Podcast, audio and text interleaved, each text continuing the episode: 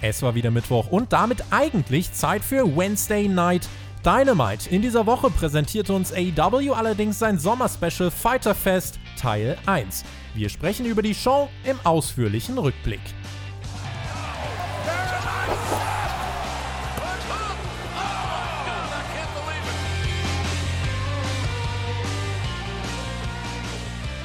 Donnerstag, der 2. Juli 2020. Ihr hört den Spotfight Wrestling Podcast in einer besonderen Woche. Teil 1 der Sommer-Specials unserer Mittwochsshows stand nämlich an.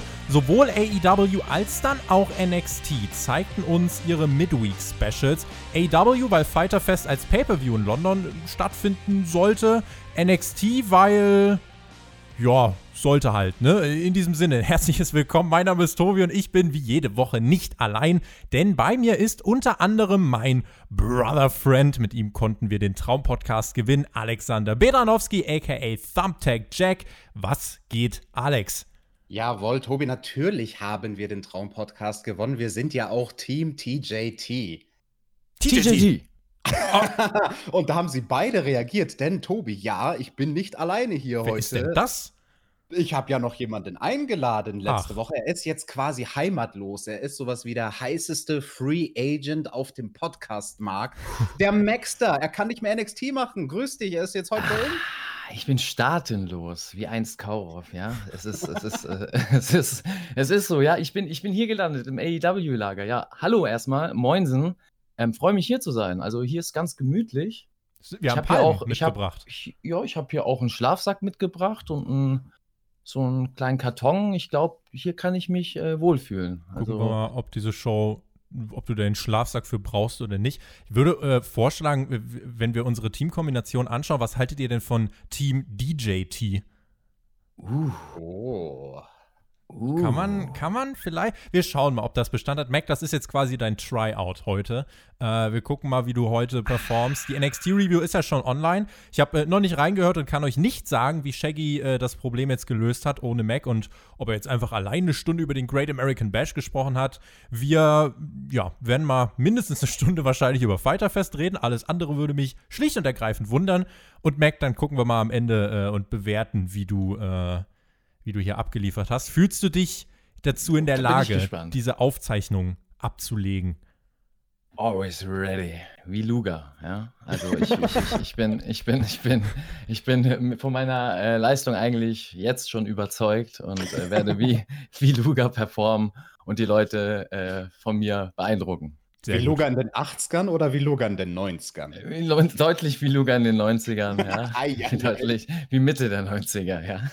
Starten wir rein in die Ausgabe mit eigenem Intro, mit einer Stage, äh, die Palmen hatte, mit Feuerwerk. Take care of your family and be ready to be entertained. Mit diesen Worten begrüßte uns Jim Ross zu dieser Dynamite-Ausgabe, dass Jim Ross vielleicht selbst gerade nicht in Florida sein sollte. Das haben wir jetzt auch mehrfach erwähnt. Heraus kam als erstes der AEW World Champion, der erste AEW World Champion. Er wird heute bei den Kommentatoren mit am Start sein und hatte eine äh, Jacke mit am Start. Äh, Le Champion, Chris Jericho. Fragt der Excalibur, ob er eigentlich schon mal Feuerwerk bei seinen Entrances hatte. Kennst du eigentlich The Masked Singer? Nein, du sollst bei The Masked Idiot mitmachen. Tony Schiavone musste lachen, Jim Ross riss sich zusammen. Excalibur zählte. Mac, herzlich willkommen bei AEW. Ja, Jericho mit dem Jackett der Woche. Zweifelsohne, denn es war was für ein Ja. Tag? Alex, was war für ein Tag?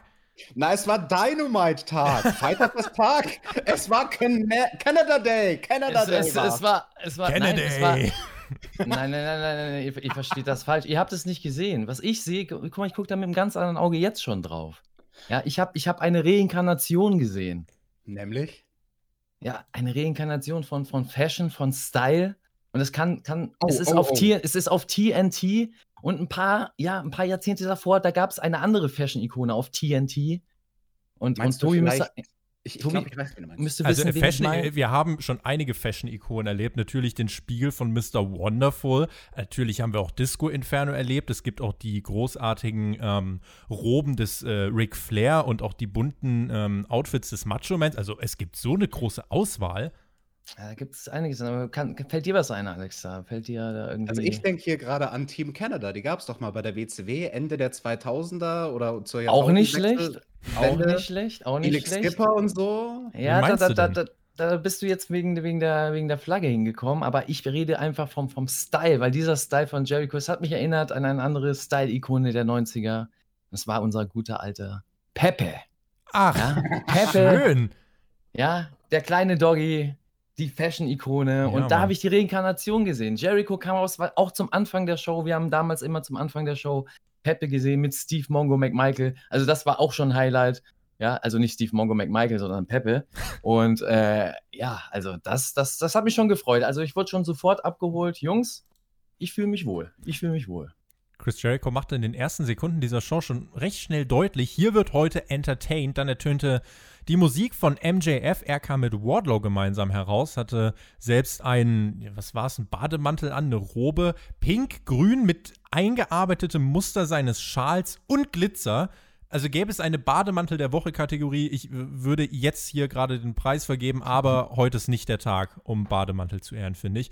Wir sahen einen kurzen Videorückblick auf die Vorwoche und MJF hielt eine Promo. Er hat die Nase voll vom Jurassic Express. Bei Double or Nothing habe ich dem Jungle Boy das beste Match seiner Karriere auf dem Silbertablett serviert. Und dann habe ich realisiert, wir sind ja in einem Ratings War, Ladies and Gentlemen. Und deswegen schickt AEW mich quasi als Speerspitze heraus.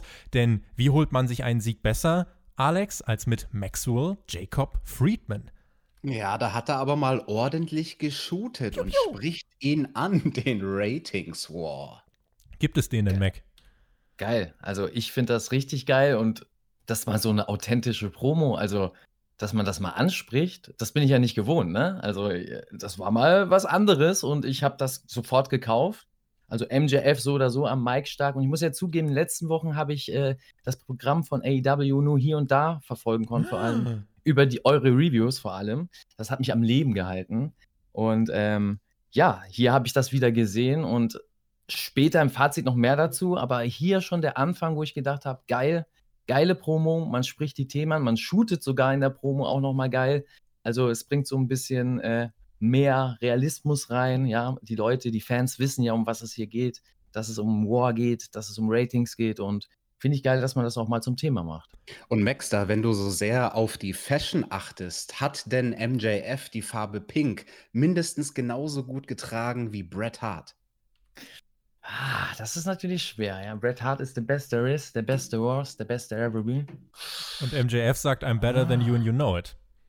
Hm, das, das überlasse ich mal den Zuhörern. Also das können die mal, sollen die mal. Boah, MJF oder Bret Hart, das ist tatsächlich eine Sache. Schreibt das mal in die Kommentare, äh, wer von euch äh, oder wer äh, eurer Meinung nach dieses Pink besser getragen hat und gern auch, wer besser im Ring war. In den Ring ging es dann auch. Äh, das Match startete nämlich mit MJF und dem Jungle Boy, die direkt aufeinander losgingen. Die beiden verbindet ja auch mittlerweile wirklich eine monatelange Geschichte, muss man sagen.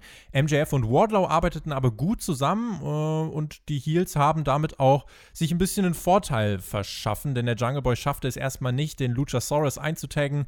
Dann, äh, ja, als es ihm gelang, sah der Referee nicht hin und es gab einige Hürden, die er erst überschreiten musste. Aber irgendwann gelang es ihm dann. Der Luchasaurus räumte auf gegen MJF, gegen Wardlow mit vielen lauten Kicks, die, wie ich finde, gut gewirkt haben. Auch der Jungle Boy mischte sich dann wieder mit ein und zeigte einen, zwei, er zeigte drei Dives auf MJF, zwei Topis und einen Somersault. Der Luchasaurus flog dann auch noch hinterher und der Jurassic Express brachte dann sogar die Jurassic Experience durch. Das ist der Finisher des Teams, aber Wardlow unterbrach den Pin, zeigte einen Step-Up. Ähm, Runner gegen den Luchasaurus. Der Jungle Boy versuchte das mit einem Runner seinerseits dann auch noch irgendwie alles wieder zu kompensieren. Wardlow konnte es erst unterbinden mit seiner Kraft, bevor es dann doch diesen Poison Runner vom Jungle Boy gab, mit dem er ja schon den ein oder anderen Erfolg gefeiert hat. Und dann war es eigentlich ab diesem Zeitpunkt sehr chaotisch, denn das hatte dann nicht mehr viel mit Tag-Team-Regeln und Tag-Team-Wrestling zu tun. Da lagen basically vier Leute einfach im Ring. Es gab dann den gleichzeitigen Kip-Up von MJF und dem Jungle Boy, auch der Luchasaurus und Wardlow gleichzeitig mit dem Kip-Up. Dann gibt es einen Super Canadian Destroyer vom Jungle Boy gegen MJF. Happy Canada Day. Jericho war außer sich. Marco Stunt wollte dann eingreifen. Das wäre eine lupenreine DQ gewesen. Wardlow fing ihn aber auf und warf ihn von der Stage. Das war ja Quark. Near Falls für die Heels. Wir waren dann bei der 10-Minuten-Marke angekommen. MJF griff dann zum Diamond Ring, traf aber fast Wardlow.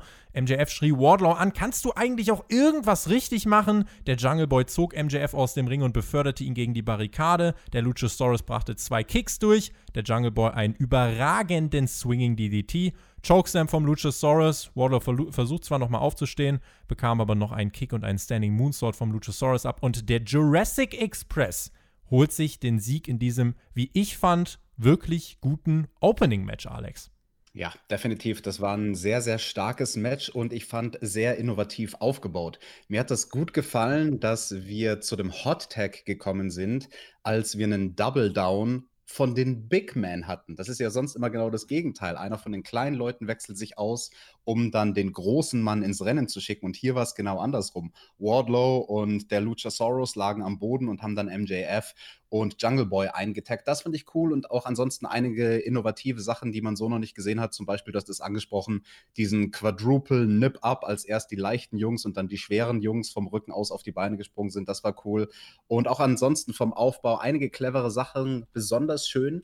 Den Poison Runner auf den Apron, das war ja ein Throwback an das Match, was MJF und Jungle Boy beim Pay-Per-View gegeneinander hatten. Den hat er ganz am Anfang versucht. Da ist er dann aber nicht geglückt und später im Match, da hat er die Aktion dann durchgebracht. Das hat dem Ding dann ja nochmal mehr Bedeutung gegeben, weil er es eben, wie gesagt, am Anfang vom Match schon mal probiert hatte, diese Aktion. Ja. Also unterm Strich, ich fand es wirklich stark. Ich würde sogar so weit gehen zu sagen, das waren fünf Sterne Opener. Jo, das ist äh, mal eine vielleicht, Aussage. Vielleicht dazu, ja. Mac, bevor du zu Wort kommst. Äh, Alex, nur zur Klarstellung, damit die Leute dich nicht in den Kommentaren überrennen. Du, mit, du meinst damit nicht fünf Sterne Match in dem Sinne, sondern einfach für das, was ein Opener soll, hat es alles erfüllt. Ganz genau, das meine ich. Also nicht fünf Sterne auf der Melzer-Skala, sondern für das, was ein Opener leisten soll, finde ich, hat es alles geleistet. Jetzt bin ich sehr, sehr gespannt, wie mein Catch-Kollege der Maxter das gesehen hat. Ja, und dazu war es noch ein sehr schönes Tag-Team-Match. Ja, das muss ich noch du? ergänzen dazu. Ja, ich fand, das war ein schönes Tag-Team-Match. Also die haben äh, schön agiert und auch hier fällt mir schon auf, ähm, oder ich meine, ich, ich, ich unterstelle denen das einfach mal, dass hier schon ein bisschen der Einfluss zu spüren ist hinter den äh, oder ja hinter dem Vorhang quasi von FTR. Heißt, ähm, ich glaube, die Jungs sprechen schon alle miteinander und die holen sich hier und da schon ihre Tipps ab und ihre äh, tauschen ihre Erfahrungen aus. Und du hast das hier in diesem Match gemerkt, weil äh, beim Jurassic Express ein enormer Unterschied war zu dem Jurassic Express, den ich vor Wochen noch gesehen habe. Heißt, äh, die Spots, die sie gemacht haben, wurden sinnvoller aufgebaut. Ähm, das hat mehr Sinn gemacht, was da alles passiert ist. Vor allem dieser Poison Runner Spot, dass quasi vorher der Big Man schon sowas in der Richtung zeigt, aber der Face mit dem Big Pop am Ende rausgeht. Das ist smart und so macht man das. So baut man das eigentlich auf. Ja, und das haben sie da gezeigt, wie man es eigentlich richtig macht. Heißt, dass derjenige, der eigentlich der körperlich Unterlegenere ist, aber mit Schnelligkeit, mit Technik punkten kann, auch am Ende der Überlegendere ist in Schnelligkeit, in Technik, obwohl der agile Big Man mit Wardlow im Match ist und auch diese Aktion zeigt und es nicht eben auf gleicher Höhe ist, sondern Wardlow eben mit Kraft immer punkten kann und der kleinere Wrestler eben mit Technik und Geschwindigkeit. Und das fand ich, haben sie hier sehr, sehr gut unterstrichen. Und Jericho am Mikrofon, unglaublich, ja. Also ich habe mich wirklich bepisst vor Lachen. Die, die Japan-Godzilla-Kong-Line, äh, unglaublich stark. Äh, die, sein, Sp sein Spanisch bei den Dives, ja. Also, nee, also das war für mich so ein kleiner, kleiner Hieb an, äh, an seinen Kommentator, Kommentator Kommentatoren-Kollegen. Kommentatoren, ja. Kommentatoren-Kollegen, ja. Guck mal, da, da kommt es wieder. Ähm, so ein kleiner Hieb rüber, weil er ja immer sehr gerne den Tope con Hero so bezeichnet, anstatt einfach ein Tope zu sagen. Und er hat das einfach mal alles dann in Spanisch oder in Jericho-Spanisch gebracht und das war sehr, sehr geil. Also sehr entertainend. Und ich fand das auch ein sehr starker Opener. Also so kommt man gut in die Show rein, man wird perfekt abgeholt, man weiß, äh, ja, was die Show noch alles so bringen wird. Man hat Charaktere gesehen, man hat äh, geile Action gesehen, man hat modernes Wrestling gesehen, aber mit Regeln und verpackt in einem guten Gewand. Ja, super gut. Das Einzige, was ich nicht so gut fand, war die Referee-Leistung. Und das ist das Einzige, was ich mir aufgeschrieben habe als negativ. Ähm, gefällt mir einfach nicht, wie er als Referee agiert. Ähm, auch schon in anderen Matches und hier ist es auch wieder rausgestochen. Deswegen ist dir, glaube ich, Tobi, am Anfang das ein bisschen äh, negativ aufgefallen, als du meintest, sie lagen lange im Ring. Es gab eine Situation, wo sie lange im Ring lagen und ziemlich viele ne, Regeln missachtet wurden, laut deiner ich Meinung. Ich habe zwei Kritikpunkte an diesem Match. Das eine, äh, das mit Marco Stunt ist für mich ja eine lupenreine Logiklücke, weil äh, mit dem Eingriff äh, würde Marco Stunt eine DQ provozieren. Das heißt, Das Mar stimmt. Marco Stunt wollte in den Ring springen und es wäre eine DQ gewesen. Das ergibt keinen Sinn. Das möchte ich anprangern. Und äh, ich habe das Gefühl gehabt, dass eigentlich im letzten Drittel des Matches wirklich fast keine Tags mehr so wirklich vorhanden waren, sondern eigentlich wirklich vier Leute permanent im Ring lagen oder dass zwei draußen gekämpft haben, zwei drin gekämpft haben. Zwischendurch sind sie mal rausgesprungen, reingesprungen. Äh, da hat mir tatsächlich so ein bisschen die Struktur gefehlt. Deswegen fand ich sehr interessant, dass du gerade gesagt hast, dass es auch ein, äh, für dich ein gutes Tag-Team-Match war, weil ich habe Genau, und an, die, und an dem Punkt ist der Ref der Beteiligte oder derjenige, der da die Last trägt, weil er ist dafür zuständig in einem Tag-Team-Match. Vor Rick allem Knox war es, glaube ich, ne? Der Referee. Genau, Ja. vor allem in einem modernen Tag Team Match die Leitung ein wenig zu haben und das zu überspielen, wenn es eben solche Phasen gibt. Ja, solche Phasen gibt, wo du, sage ich mal, den Car Crash hast, also wo viele Leute im Ring sind, wo, wo ähm, Action passiert, wo Mhm. eigentlich die Regeln missachtet werden. Da muss der Referee sehr, sehr stark agieren und auf die Wrestler eingehen und auf das, gut, wir haben da jetzt nicht wirklich Publikum, aber trotzdem auf das Publikum eingehen und ne, ein bisschen, ähm, sage ich mal, die, die Sachen überspielen, dass der Fan einfach von der Situation abgelenkt ist, dass eigentlich die Regel gerade missachtet wird. Genau. So, und das macht ein guter Ref und er macht das nicht in keiner Situation, sondern steht einfach teilweise anteilslos daneben. So. Eine Logiklücke gab es noch in dieser Phase vom Match, wo zum Autounfall im positiven Sinne eigentlich geworden ist. Da wurde nämlich einmal kein Cover angesetzt, wo der Wrestler von der Logik her unbedingt ein Cover hätte ansetzen sollen, nämlich der Jungle Boy, nachdem er diesen Super Canadian Destroyer ins Ziel gebracht hat gegen MJF. MJF war der legale Gegner und er hat ihn nicht gecovert, sondern sie haben halt mit ihrer autounfallmäßigen Choreografie weitergemacht. Mhm. Ähm, das fand ich sehr, sehr schade. Im selben Atemzug fand ich es dann aber sehr, sehr gut, dass Chris Jericho am Kommentar sich nicht gescheut hat, diesen Fehler auf eine sehr subtile Art ähm, anzusprechen. Er hat dann Richtig. nämlich gesagt, he's a show-off. Also quasi, er hat es getarnt, ah, Jungle Boy, der will doch nur angeben, indem sie jetzt weitere Aktionen zeigen, aber was er damit eigentlich ausgedrückt hat, also quasi von Worker am Mikrofon zu Worker im Ring war, Junge, nach so einer Aktion musst du covern. Der. Jungle Boy für mich übrigens der MVP in diesem Match. Ich muss sagen, der hat mich hier wirklich äh, stark überzeugt. Auch Wardlow. Äh, Der hat auch zugelegt, der Jungle Boy. der Also, Jungle Boy, ja, der, der macht ist, sich ist wirklich. mir aufgefallen. Der hat körperlich echt äh, an Muskelmasse dazu gewonnen. Der sieht, der sah immer schon athletisch aus, aber jetzt sieht er noch ein bisschen mehr nach äh, Catcher-Statur aus, also mit ein bisschen mehr auf den Rippen, wie man so schön sagt. Ne? Und das ist, es tut immer gut. Also es tut seinem Körper gut, es tut dem Look gut und dem Produkt gut. Also sehr, sehr cool. Gefällt mir. Auch Wardlow, äh, finde ich, äh, hat hier tatsächlich, ist nicht vom Niveau übermäßig abgefallen, sondern das war alles wirklich äh, insgesamt dann doch äh, ein Opener, mit dem ich glücklich war. Äh, es war kein überragender Opener äh, aus besagten Kritikpunkten heraus, aber trotzdem, wir haben auch gerade im Finish, äh, haben wir ein Storytelling miterlebt mit Wardlow und MJF, wo sich jetzt auch seit einigen Wochen anteast, dass äh, Wardlow dann nicht mehr ganz so glücklich ist mit MJF und MJF so ein bisschen sehr abfällig wird gegenüber seinem Handlanger. Und ja, ansonsten spektakulärer Opener, meiner Meinung nach richtig gewählt, um die Zuschauer hier auch am TV zu halten. Wir sahen dann einen Trailer kommende Woche nach Fighter Fest, the first ever AEW Puppy Battle Royal. Äh, Ja, der Trailer ging spannend los und ich habe dann, äh, also es wurden Hunde gezeigt, wie sie da im Ring sitzen und dann Entrance Stages und so und ich dachte, okay, hab kurz gelacht und dachte, was passiert denn jetzt? Es waren Hunde. Ja. Bin ich mal gespannt, was das äh, damit äh, auf sich hat. Mal sehen, ob NXT das auch kommende Woche mit dem Kitty Clash kontern will. Das werden wir auch noch erfahren.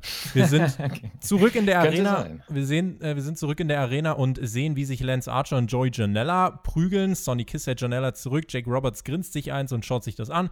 Die Referees trennen die beiden und kommende Woche gibt es dann das Match. Aufgrund des spärlichen Aufbaus aus der Vorwoche wollte man jetzt diese Woche nochmal einen kleinen Angle bringen. Äh, Finde ich, äh, ja, können wir erwähnen, mehr nicht. Die Kommentatoren gingen dann die Card durch für den heutigen Abend. Als nächstes ging es um den AEW Women's Championship Titel. Hikaru Shida gegen Penelope Ford. Wir sahen ein Videopaket. I am a Warrior Mac. Äh, du du hast da was festgestellt, als du das Videopaket gesehen hast, ne?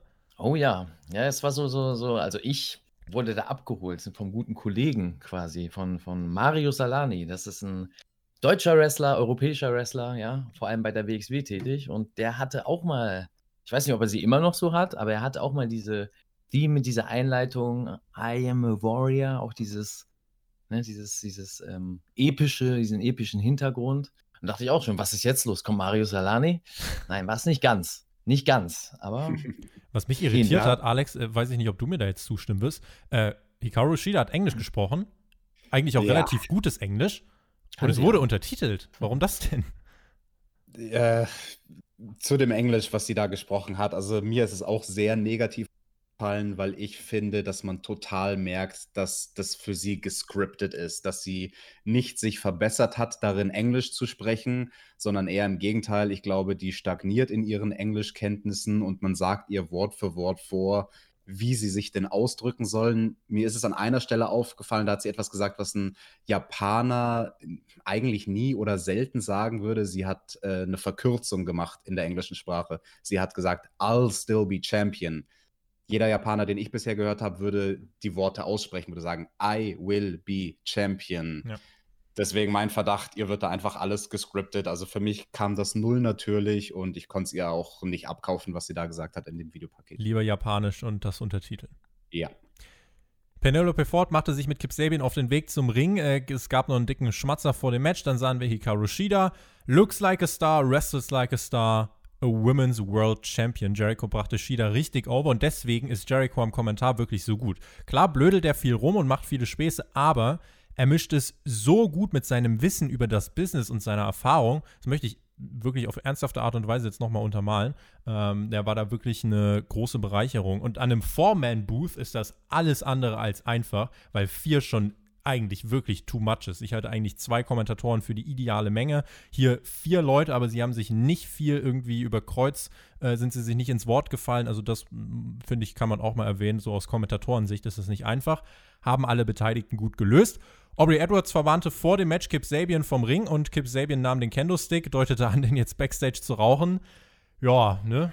Wünschen wir, wünschen wir ihm viel Spaß. Alex, wie war so deine Gesinnungslage vor diesem Women's Championship Match? Ja, keine Ahnung, vielleicht hat sich der gute Kip den Kendo-Stick zum Rauchen mitgenommen, weil er traurig ist, dass Freund der Jimmy jetzt erstmal nicht mehr am Start ist. Oh. das Match ja. startete, Knee Strike und fast der Falcon Arrow hinterher. Das haben wir letzte Woche gegen Red Velvet gesehen.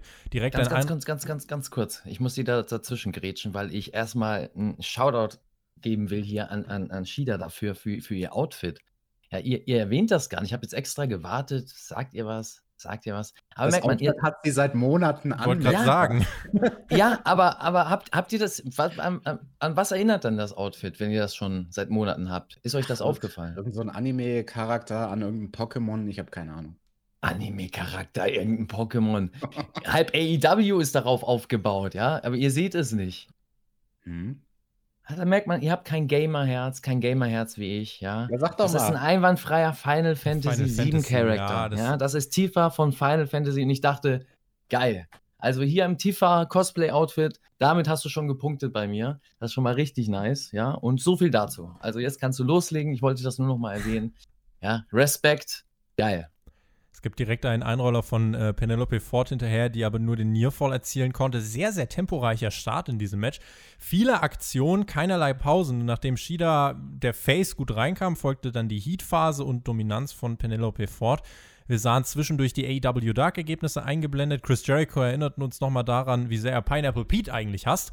Shida konterte eine Aktion dann in einen Sleeper Hold, schleuderte Ford durch die Gegend, Backbreaker und ein weiterer Nearfall. Es gab dann den Falcon Arrow von Shida. Beim Cover rollte Penelope Ford äh, Shida aber ein zum Two-Count.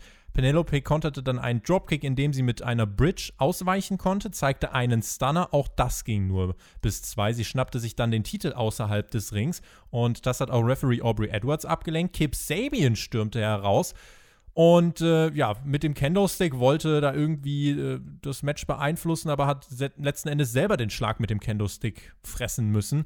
Penelope Ford kehrte zurück in den Ring, zeigte einen Cutter, aber auch da gab es nur den Nearfall. Dann verpasste Ford einen Moonsault, Shida mit zwei Knee-Strikes und dem Falcon Arrow zum Kickout. Klammer auf, großer Kritikpunkt, Klammer zu.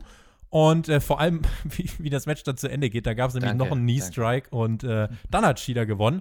Und ich frage mich, warum kann sie denn nicht nach ihrem Finisher gewinnen? Das hat mich tatsächlich genervt. Äh, dennoch für mich ein gutes Women's Match. Gerade im Vergleich mit dem, was uns AEW im November und Dezember geboten hat, finde ich, mhm. kann man mittlerweile sagen, dass sich AEW da in meinen Augen deutlich verbessert hat. Also das hat relativ wenig mit irgendwie äh, Nyla Rose und ähm, Brandy Rhodes zu tun. Ich finde, da haben wir doch ein paar Schritte nach vorn gemacht. Und ähm, auch dieses Match hier war für mich eins auf wirklich gutem Niveau. Gab ein paar Unfeinheiten, da werdet ihr sicher noch was zu sagen können. Aber overall fand ich, war das ein ähm, gutes Match, auch wenn ich für das Finish ein bisschen was abziehen muss. Tobi, ich möchte dir erstmal diese Frage beantworten zu dem Finish. Warum muss das denn sein, dass es da zweimal den Kickout aus dem Finisher gibt, den Kickout aus dem Falcon Arrow und dann noch einen Running Strike hinterher von Hikaru Shida, der dann schließlich den Three Count bringt? Ich denke, da hat sie der Matchpsychologie ihren Stempel aufgedrückt, weil das diese japanische Fighting Spirit Mentalität ist quasi. Sie wollte oh. die Gegnerin Penelope Ford gut aussehen lassen, indem sie ihr das schenkt, dass sie zweimal aus dem Finisher rauskommt. Kenny ist Headbooker, also das heißt, dass er halt generell, dass das so ein Matchlayout sein soll. Kenny legt die Matches so aus, wie er sie selbst in seinem Kopf sich zusammenbastelt und wie er glaubt, wie er sie super worken würde. Die Sache ist halt, nicht jeder ist Kenny Omega das hat äh, Dave Metz jetzt im Wrestling Observer ganz gut gesagt, äh, sodass nicht jeder ein Kenny Omega Match Layout worken kann. Ich weiß nicht, ob das in diesem Match vielleicht zum Ende sogar Hikaru Shida ein bisschen äh, zur Last gefallen ist. Genau, also ich glaube auch, das war nicht die perfekte Art Layout für diese Personenkonstellation, vor allem weil halt Penelope Ford der Heel in diesem Match ist. Also das würdest du eigentlich nur machen, diesen Fighting Spirit, zumindest in den USA, wenn es der Babyface ja. ist, der aus dem Finisher auskickt, der dann nochmal sich hochkämpft. Und Penelope Ford am Ende, sie hat sich ja nicht mehr wirklich hochgekämpft. Sie war eigentlich ziemlich platt, gerade genug Kraft, die Schulter noch ein zweites Mal hochzukriegen und dann hat sie halt den Strike abgekriegt und dann war es das aus die Maus. Also das Finish war gut gedacht, aber hier hat es nicht gut funktioniert. Ansonsten, du hast die Stellen angesprochen, wo es ein paar Feinheiten gab, die nicht so gut waren. Ähm, ich roll die mal ganz kurz, das sind vier Punkte, die kann ich aber ganz schnell abhaken, dann lasse ich den Max dazu Wort kommen. Ähm, würde ich die Ach, kurz, mach nur, mach nur. Genau, also wir hatten einmal diesen Moonsault am Ende. Ähm, den hat Penelope Ford gezeigt. Und da hätte sich Hikaru Shida gar nicht wegrollen müssen, weil sie ist so weit gesprungen, dass selbst wenn Hikaru Shida liegen geblieben wäre, sie wäre nicht getroffen worden mit dem Moonsault. So was ähnliches hatten wir letzte Woche ja. mit Santana in seinem Match gegen Matt Hardy. Da ist er auch vom Top Rope gesprungen und Matt Hardy hat sich zwar weggerollt, hätte es aber gar nicht machen müssen, weil der Sprung viel zu weit war. Ansonsten dieser Matrix-Konter, der war sehr, sehr cool, wo Penelope Ford da nach hinten die Brücke gemacht hat, als Hikaru Shida mit dem Dropkick vom obersten Seil kam. Habe ich in der Form auch noch nicht gesehen. Da hätte sie aber mit einem stärkeren Move hinterhersetzen müssen. Sie hat dann ihren Stunner gemacht, der sah ziemlich schwach aus. Später in dem Match, da hat sie einen sehr viel cooleren Stunner gezeigt mit Einsatz der Seile. Ähm, ich finde, wenn sie schon so einen coolen Konter raushaut, dann muss auch ein geilerer Move danach kommen, damit sie einen stärkeren Nearfall hat. Und ansonsten bei dem ersten Mal, als wir einen Falcon Arrows gesehen haben und dann das Cover und Penelope Ford hat dann quasi mit den Beinen rausgekickt und Schwung genommen und sich sozusagen dann selbst in eine Pin-Position gerollt.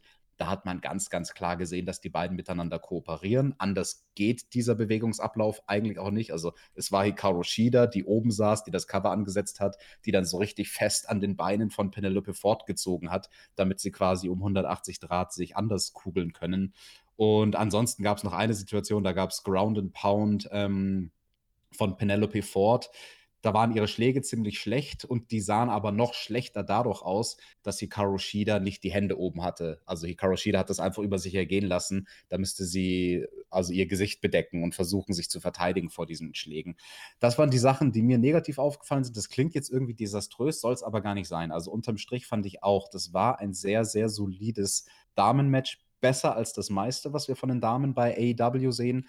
Aber wir wollen hier diese Kleinigkeiten ansprechen, um, um mitzuteilen, ja, da ist auch noch Raum nach oben zur Verbesserung. Und Maxter, jetzt bist du dran. Wie fandest du das denn? Weil du bist ja gute Damen-Matches gewöhnt von NXT. Ja, und ich habe mich gerade zurückgelehnt und habe mich so, hab mich so vorgestellt, wie du in, in kleiner Person vor mir stehst auf dem Schreibtisch hier, so, ja, habe ich dich hingestellt Habt ihr quasi meine Gedanken hast du dann ausgesprochen, hast performt vor der Kamera, ja? Als kleiner äh, süßer TJ mit Thumbtacks im Arm, ja? So sah das aus. Und Flammenwerfer. Ja, äh, mit Flammenwerfer, mit Flammenwerfer. Hat, hat, hatte ich dann so einen riesengroßen wackelnden Kopf? Genau, so, so wie diese Albert Einstein-Figuren, so einen wackelnden Kopf hattest du, ja? Also, das war gerade bei mir so. Weil du hast mir eigentlich, du hast alles gesagt, was, was ich dazu sagen konnte, ja? Genau das äh, hast du alles angesprochen. Mehr bleibt mir dazu gar nicht zu sagen, außer dass das Match von mir, von meiner Seite aus auch als solides Match beschrieben wurde, ähm, weil das Niveau natürlich bei AEW von den Damen-Matches ähm, nicht so hoch ist.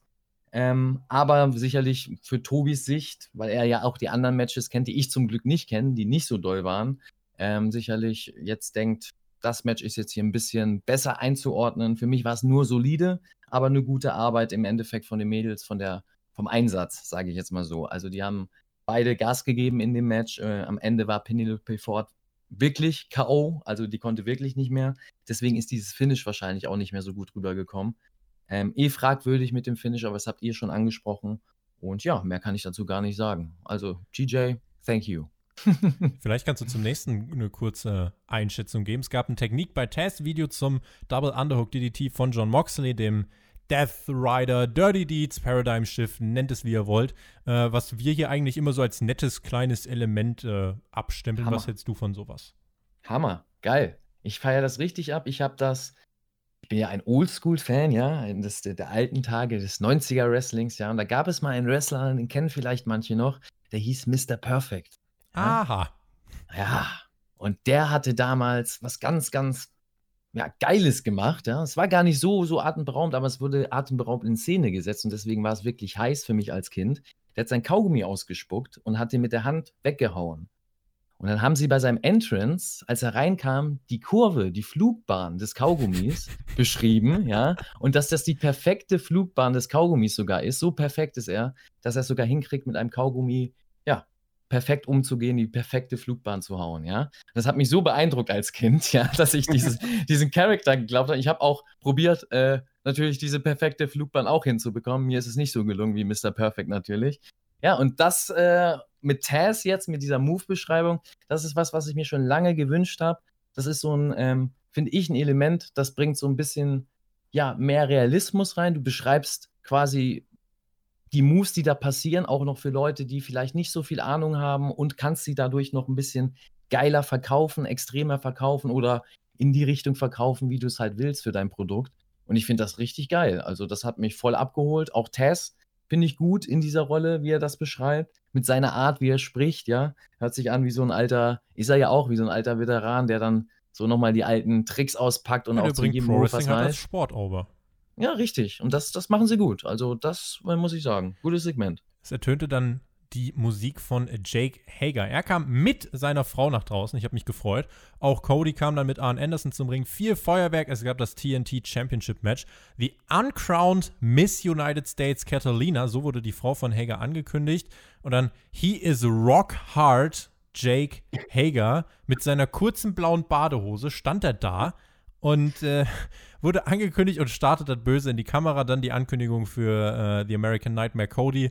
Referee war Mike Posey. Äh, den kennen wir gar nicht, Alex. Seit wann wohnt der denn hier? Ja, doch, den haben wir ein paar Mal schon gesehen, aber ich glaube meist nur bei Dark. Fand ich ja, auch interessant, stimmt. dass der hier dieses Titelmatch bekommen hat. Und ja, zum American Nightmare Cody, was hatte der denn da für ein Shirt an? Weil wenn man ganz genau geschaut hat, also da stand halt irgendwas von wegen Cody, The American Nightmare oder so, aber wie es geschrieben war, die Schriftart und alles sah sehr, sehr aus wie das Logo vom Great American Bash. Mhm. Und lieber Cody, deswegen bist du mein Schlingelbub der Woche. Ich bin gespannt, wie sich das mit dem Effekt anhört, aber der Schlingelbub der Woche damit als neue äh, Kategorie jetzt auch eingeführt. Geil. Sehr Schlingelbub der Woche, ja stelle mir das auch so vor, mit so einer kleinen Mütze auf, wie der Cody ja, immer Streiche spielt, ja. Es gab bei Road to Fighter Fest auf YouTube gab es ein langes Interview mit Cody. Da wurde im Hinblick auf dieses Match der Amateur Wrestling Background von Cody und Hager eingebracht und äh, ganz klar als zentrales Merkmal herausgearbeitet. Und Cody meinte dann, Jetzt werden wir zwar mittlerweile gut dafür bezahlt, aber bei Hager ist ja trotzdem immer noch Amateur Wrestling. Und der Fokus in diesem Match lag, wie ich fand, gerade zu Beginn wirklich viel darauf, äh, mit diesem Grappling, mit Takedowns, einfach dieses Chain Wrestling. Beat Potatoes, meinte Chris Jericho dann. Das war irgendwie so der Stil, der das Match hier am Anfang geprägt hat. Äh, Mac, ich habe mir sagen lassen, dass Pro-Wrestler diesen Style eigentlich sehr mögen, wenn er gut geworkt ist. Kannst du das bestätigen? Ja, wenn er gut geworkt ist. War er also gut dann, geworkt? Dann, dann, dann ist, kann das sehr entertainend sein. Ja, da gibt es ja aus dem, aus dem Lager, aus dem ich komme, mit äh, Timothy Thatcher ein, der das sehr gut beherrscht. Da hat man das gesehen, wie man das äh, machen kann. Und ja, hier ähm, ist natürlich subjektiv, ne? Also Jake Hager ist, ist, ist, ist, ja, man, man kann sagen, es gibt Wrestler, die kannst du ja ganz objektiv beurteilen und sagen, gut, das ist äh, gute Arbeit, aber bei ihm ist es halt noch so von mir, dass er an sich so eine Art hat, die ich nicht mag. Also so von, von seinem Look ist ja gut als Heel, äh, aber im Ring auch äh, ist meiner Meinung nach nicht gut geschafft hat, die Transition vom tatsächlichen Fighter oder das, was er nach dem Wrestling gemacht hat, MMA-Fights jetzt in den Ring wiederzubringen. Ähm, ich finde, er hat sich da noch nicht richtig gefunden, kann das noch nicht so gut rüberbringen, zu entertainen damit. Weil wenn er es macht, wirkt es langweilig und das soll es nicht sein in einem professionellen Wrestling. Lass uns lass uns mal hier drauf schauen auf dieses Match. Hager legte sich dann außerhalb des Rings relativ früh schon mit Arn Anderson an, aber Cody sprang vom Top Rope herbei mit einer ganz schönen Höhe kam er eingeflogen und Cody versuchte es dann mit mehreren Submission Moves gegen die Beine von Hager, aber Hager ließ nicht locker und auch nicht von Arn Anderson, denn den attack äh, attackierte er dann, rammte ihn gegen die Stage. Äh, draußen musste Cody dann noch einen German Suplex einstecken und äh, Hager hat da wirklich eine Zeit lang deutlich dominieren können. Auch die Frau von Hager stiefelte mit ihren Absatzschuhen über Codys Rücken. Ähm, aber dass ich die Frau großartig finde, habe ich in den letzten Wochen eigentlich schon deutlich gemacht. Äh, die darf gern äh, als beständiger TV-Charakter da auftreten. Ein natural born Heel, finde ich. Tony Schiavone stellte dann noch heraus, dass äh, übrigens die beiden auch mit vielen Oldschool Pro Wrestling Moves gearbeitet haben. Cody kämpfte sich im Ankle Lock in die Seile, aber die Frau von Hager erwartete ihn dort mit einer saftigen Ohrfeige. Referee bekam nichts mit, weil Arn Anderson sich irgendwie da gestritten hat und wegen irgendwas sich beschwert hat. Das nutzte Dustin Rhodes aus, um zum Ring zu kommen, um sich zu revanchieren für diese Ohrfeige. Er verpasste Jake Hager nämlich einen Schlag. Das half Cody vorerst nicht, denn Hager zeigte einen Uranagi, aber Cody konnte diesen Uranagi bzw. den Pin danach zu seinem Gunsten ummünzen und holt sich den Sieg. Jake Hager dachte, er hätte das Match gewonnen, schlug dann den Referee erbost nieder und das wurde dann wirklich overgebracht von den Kommentatoren als großes Ding. Du schlägst hier kein Referee nieder. Bin ich gespannt, ob man da noch was draus macht. Und gerade als das Ganze dann anfing zu wirken, wurde auch schon zum nächsten Videopaket geschalten. Bleiben wir erstmal hier. Ähm, ganz kurz nur meine zwei Cent dazu. Ich sehe dieses Finish und denke mir, langfristig, ich glaube, mit Alex äh, habe ich das auch hier schon mal thematisiert. Langfristig kann der Plan vielleicht sein, dass du aus Cody vielleicht so eine Art Tweener-Champ machen möchtest, der halt wirklich alles versuchen wird, um diesen Titel zu behalten und als Ausrede irgendwann bringen wird, ja, ich stehe fast jede Woche. Also geht es manchmal nicht anders, als äh, auf kleine Tricks zurückzugreifen, um den Titel zu verteidigen. Hier waren es am Ende dann einige Eingriffe von außerhalb, die mich nicht so sehr gestört haben, weil es ja alles schon recht zielgerichtet auf eine Story äh, ist. Und ich sag mal so, Jake Hager geht jetzt hier nicht groß geschwächt heraus, hat mit Cody jetzt mitgehalten und ähm, verliert knapp. Auch das Match selbst hat mir gefallen. Das war solides Pro-Wrestling, vielleicht die ein oder andere Outside-Interference zu viel. Ähm, das muss ich das Match als Kritik, glaube ich, schon gefallen lassen, aber unterm Strich, ja, war das jetzt trotzdem kein schlechtes Match, fand ich. Alex. Also bevor TJ, bevor TJ jetzt loslegt, äh, will ich dich nur mal kurz fragen, warum, warum findest du da den Eingriff nicht so schlimm? Und beim Tag Team Match hast du das vorhin angekreidet, dass das ja eine Disqualifikation gewesen wäre durch Markus Stunt. Hier wurde, naja, der Referee wurde hier abgelenkt und es gab quasi äh, einmal den Eingriff von der Frau von Hager und dann Dustin Rose, der sich dafür revanchieren möchte. Während es beim Tag Team Match vorhin so war, der Referee schaut auf Markus Stunt, wie er auf den Turnbuckle klettert und nach draußen auf den Gegner springen will. Das sind für mich dann einfach nochmal unterschiedliche Szenarien. Sehr gut erklärt. Und da haben wir es schon, ja? Perfekt. Habe ich richtig geantwortet, Mama. Hast du richtig geantwortet, ja? Da, guck mal, da sieht man, da sieht man, dass er lernt, ja? Er lernt äh, von, von TJ wahrscheinlich hier gut durch die Episoden auch ein bisschen so mit dem ah, ein ganz kleines bisschen aus der Wrestler-Sicht zu gucken. Ja, was macht Sinn, äh, was ist unsinnig und weshalb ist es so, weshalb man was nicht so gut empfindet. Sehr gut. Also kann ich, brauche ich gar nichts mehr zu sagen. Sehr gut. Ja, Maxter, falls wir das hier weiter im Dreiergespann machen sollten, dann, dann machen wir schon noch einen ordentlichen dem Tobi. Das ist überhaupt Wa- Was macht machen wir. Was macht Einen ihr? ordentlichen Worker machen wir Einen, aus dir. einen ordentlichen Worker, okay. Klar. Und ja, ich finde auch, die beiden Jungs haben ordentlich geworkt. Was für ein Segway. Und Wow! zu dem Finish am Ende, ich musste sehr schmunzeln, dass Hager seinen vermeintlichen Sieg, also er dachte ja, er hätte gewonnen, gefeiert hat. So mit Musik Armen von Cody. Ja, Codys Musik lief schon. Also wenn die Musik von dem Gegner Ja, schon läuft, dann, dann muss dir klar sein, dass du das Ding verloren hast. Aber vielleicht noch um eines klarzustellen, weil wir haben ja auch Zuhörer, die tatsächlich die Shows nicht gucken, sondern nur die Podcasts hören.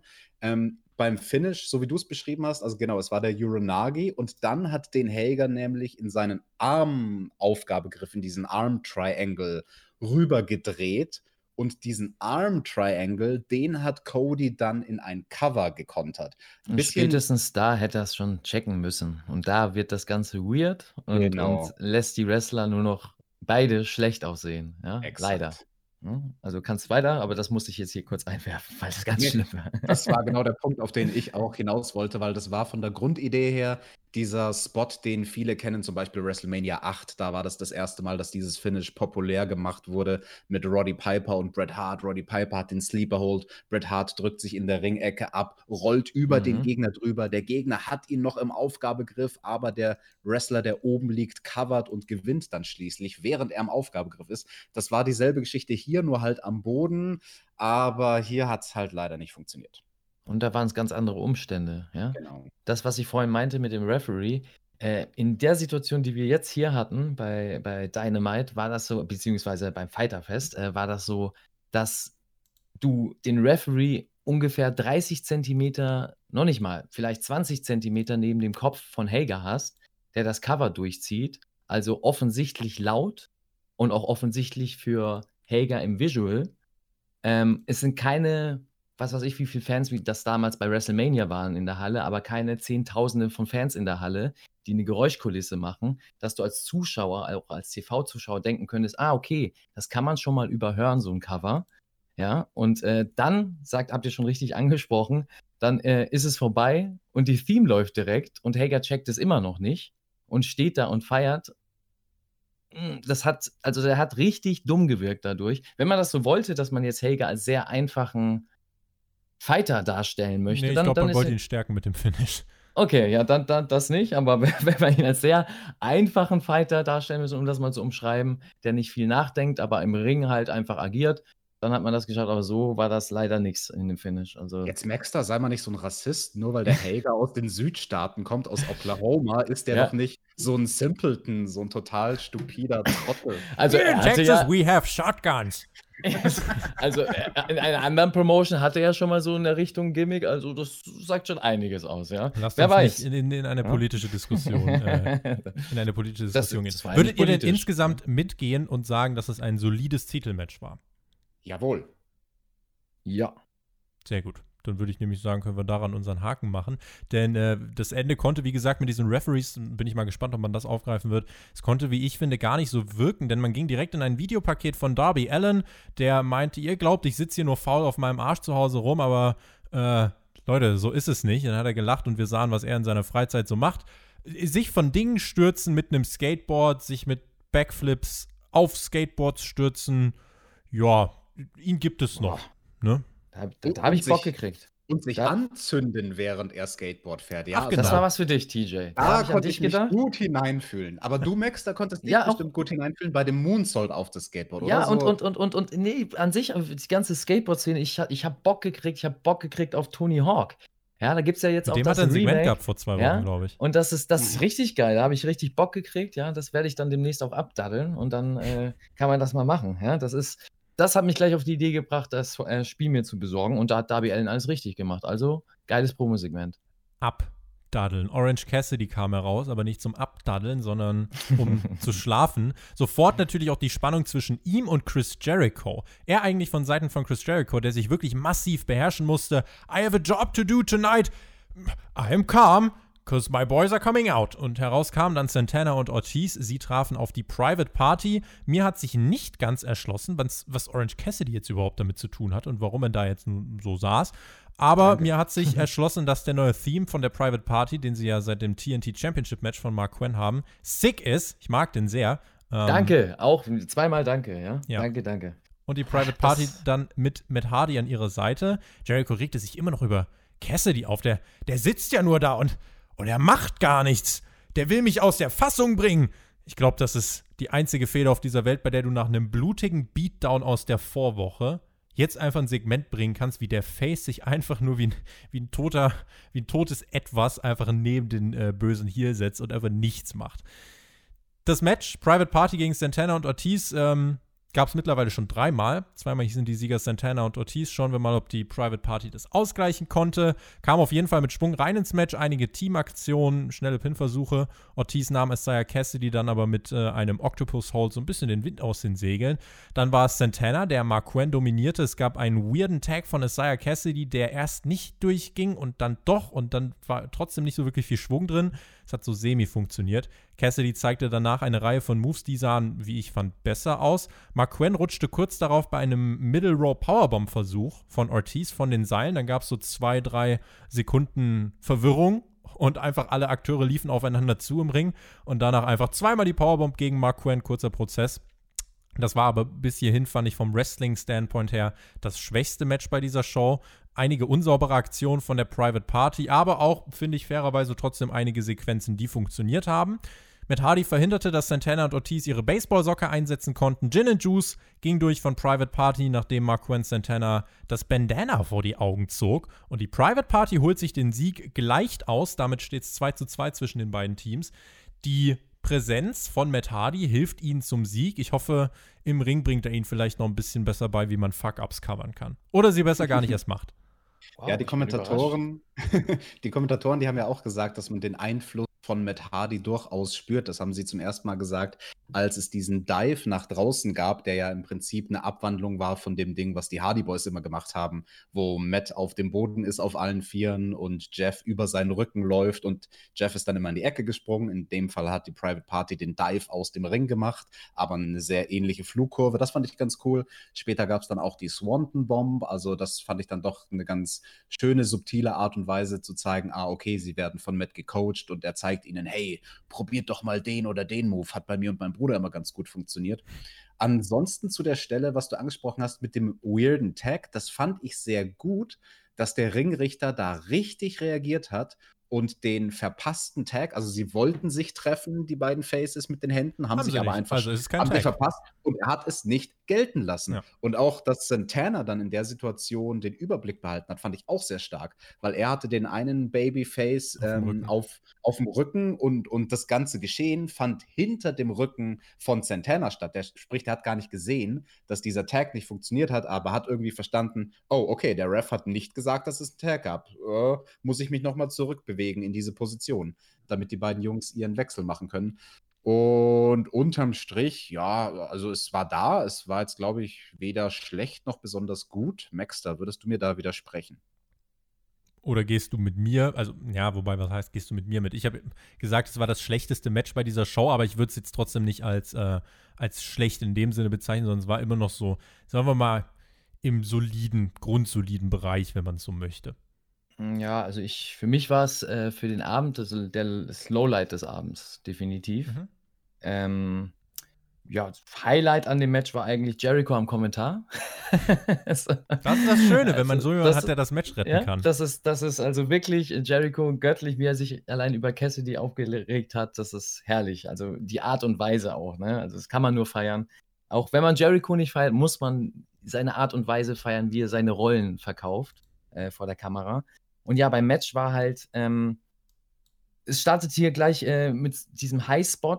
Ist ja in Ordnung, wenn man das gut macht und äh, die Abläufe authentisch sind, aber das kann die Private Party eben noch nicht. Ähm, ist subjektiv nicht mein Ding, objektiv war es auch nicht gut ausgeführt. Also ähm, die stehen sich teilweise sogar selbst im Weg. Das hat man bei dem Tag gesehen. Ähm, ich habe einen Vergleich da aus der Vergangenheit. Die Motor City Machine Guns waren ein Tag-Team, die uns beispielsweise also mich und damals meinen Tag-Team-Partner Axel Junior, sehr inspiriert hatten. Und äh, zwar aus dem Grund, weil alles, was die gemacht haben, nicht nur flüssig war von den Ausführungen, also ihre Aktionen, sondern auch ihre Laufwege. Wann, wer, wo reinläuft und wie der Gegner in welcher Position auf dich zukommt, wie du darauf agierst und wie dein Partner darauf agiert. Das muss stimmen, vor allem im Tag-Team. Das macht Tag-Team Wrestling aus. Und deswegen sind herausragende Tag-Teams so gut, weil, das, weil sie das Positioning beherrschen.